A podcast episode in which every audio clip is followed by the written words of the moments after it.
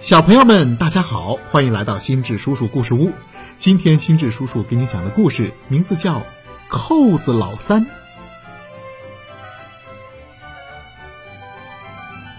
有一个小女孩啊，她有一件红色的衣服，这件衣服上呢有四颗红颜色的扣子，很漂亮。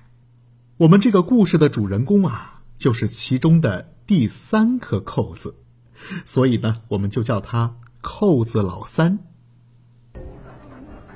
有一天，小女孩在坐公交车的时候，她不小心把扣子老三给挤掉了。小女孩没有发现扣子掉了，就自己下车了。过了好几站，车上的一个小男孩发现了扣子老三，就把它捡了起来，交给了售票员阿姨。售票员阿姨举着扣子，大声的嚷：“哪位乘客掉了扣子？谁掉了扣子？”乘客们把自己的扣子一个一个的数了一遍，谁都没有应声，也就是说，谁的扣子都没有掉。门要吗？说完，售票员顺手把扣子朝窗外一扔。可怜的扣子老三身不由己的一飞，咚！掉进了一个黑水潭中，旁边传来一位老大妈的吆喝声：“卖五香茶叶蛋，卖五香茶叶蛋嘞！”原来呀，这不是什么黑水潭，是浸着茶叶蛋的一锅汤。这些煮茶叶蛋的汤啊，把扣子老三浸的是浑身难受。扣子老三在锅底足足浸了两个星期。直到老大妈改行卖烧鸡了，扣子老三才和这些汤一起被泼到了地上。这时的扣子老三已经变得跟茶叶蛋一个颜色了。借着这一泼之力，扣子老三呐滚了出去，但是滚了没多远就被面席上的一大滩圆溜溜、红彤彤的东西给挡住了。这些圆溜溜、红彤彤的东西啊。是晒着的枣。这时，又有一位老大妈的声音从屋里传出来：“孩子，奶奶正在揉面呢，马上给你蒸枣糕吃啊！”天哪！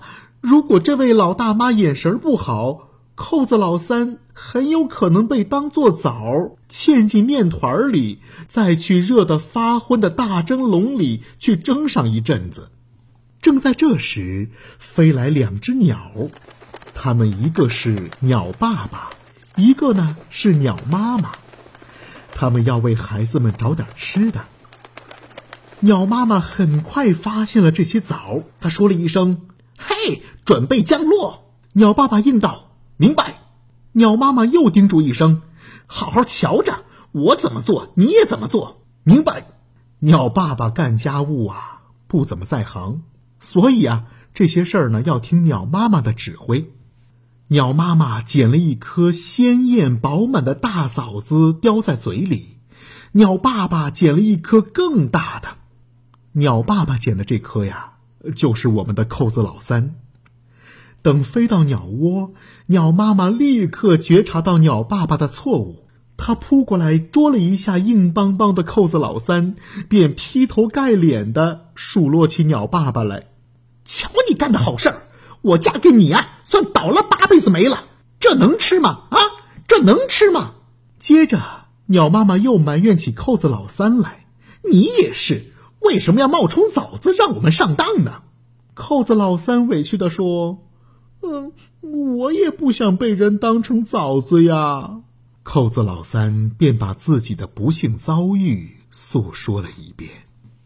鸟妈妈和鸟爸爸。一起流下了同情的眼泪。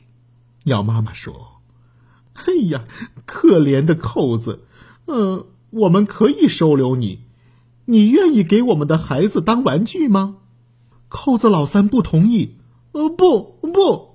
鸟妈妈点点头。好，好，好。那么你还是希望当个扣子，对吧？不过只有人类才需要扣子呀。鸟爸爸补充说。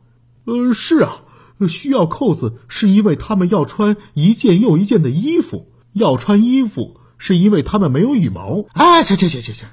鸟妈妈打断了鸟爸爸的话，它呼的一下飞向空中，并叫鸟爸爸叼着扣子老三跟在后面。他们来到街市上空，找到了一个目标。鸟妈妈下令：“瞄准！”嗯，鸟爸爸是想说明白，但是嘴里叼着扣子，说的不是很清楚。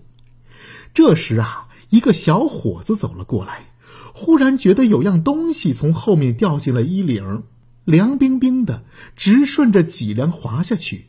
他吓了一跳，伸手一掏，哎，是你！哈，我的工作裤正好差一颗扣子呢。就这样，扣子老三被缝到工作裤的一根背带上，另一根背带上啊，缝的是黑色的扣子。他俩很快就认识了。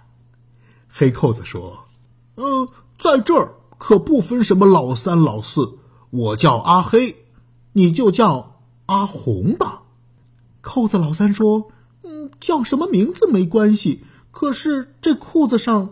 哪来这么多油啊！哎呀，好恶心！扣子老三很快就明白了，原来这位小伙子是机器修理工，所以给他当扣子啊，就得随着主人整天蹭油挨脏。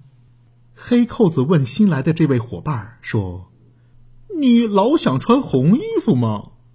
扣子老三说：“是的，我讨厌当一颗脏乎乎的扣子。”好不容易有了机会，这条脏的不能再脏的工作裤和其他的脏衣服一起被送进了洗衣站。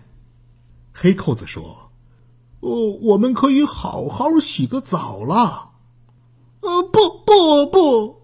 已经挣扎的快要从工作裤上掉下来的扣子老三说：“呃，亲爱的阿黑，我要和你分别了。”黑扣子很难过，但他还是这样说。呃，那那就祝你快乐，呃，请替我向你的扣子老大、扣子老二和扣子老四问好吧。嗯，好的，我会想你的，阿黑。说完，扣子老三“噗”的一下从脏衣服堆里跳了下去。他先是被扫进了一只装垃圾的簸箕，这时，一只还饿着肚子的猫走了过来。这只猫在簸箕里翻了一阵儿，正要失望的离开，一下子就看到了这个扣子老三。他把扣子老三抓起来，舔了几下，想把它送给自己的朋友，好从朋友那儿换来一顿晚饭。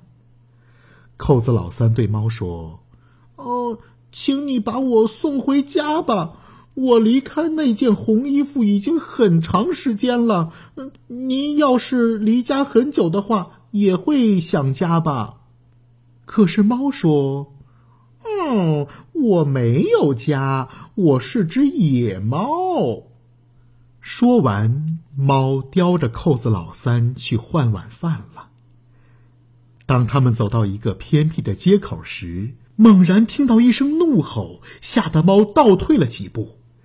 一条大狗从暗角里冲了出来，这是条心肠很好的野狗，它很喜欢当一个专打抱不平的侠客，并给自己起了一个绰号，叫“镇三街”。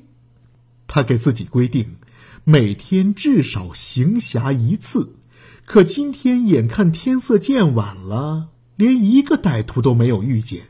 他好着急，正在这时，他发现了这只可疑的猫。郑三街问：“喂，你干坏事了没有？”猫叼着扣子，不好答话，便拼命的摇头。但从紧闭着的猫嘴里传出了这样的声音：“干了，干了，他干坏事了，你快救救我！”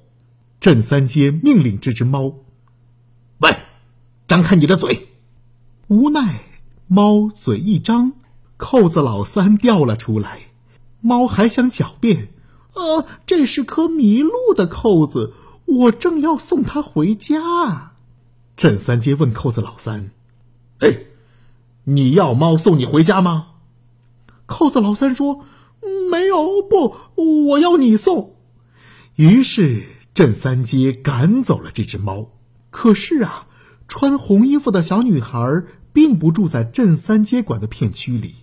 镇三街费了不少的劲儿，才把扣子老三送到了家。扣子老三终于看到了他一直想念的红衣服。但是，怎么回事？本来应该属于他扣子老三的地方，现在却缝上了一颗更加漂亮的新扣子。面对这一切，扣子老三什么都说不出来。他默默的退到了一个屋角。他终于明白，他确实不是从前的他了。虽然说起来时间不久。但她遭遇了这么多，已经变得不漂亮了。尽管自己没有过错，但现在看来，被漂亮的新扣子代替，也是应该的呀。扣子老三再也不能当一颗扣子了，他就这样默默的待在屋角了。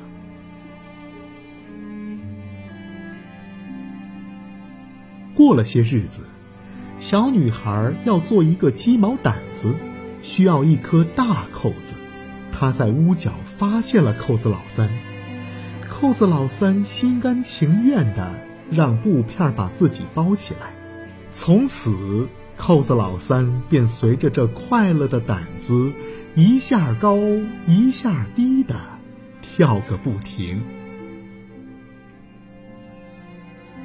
好了，小朋友们，这就是绘本故事《扣子老三》。今天呢，我们就讲到这儿。心智叔叔故事屋，我们明天再见。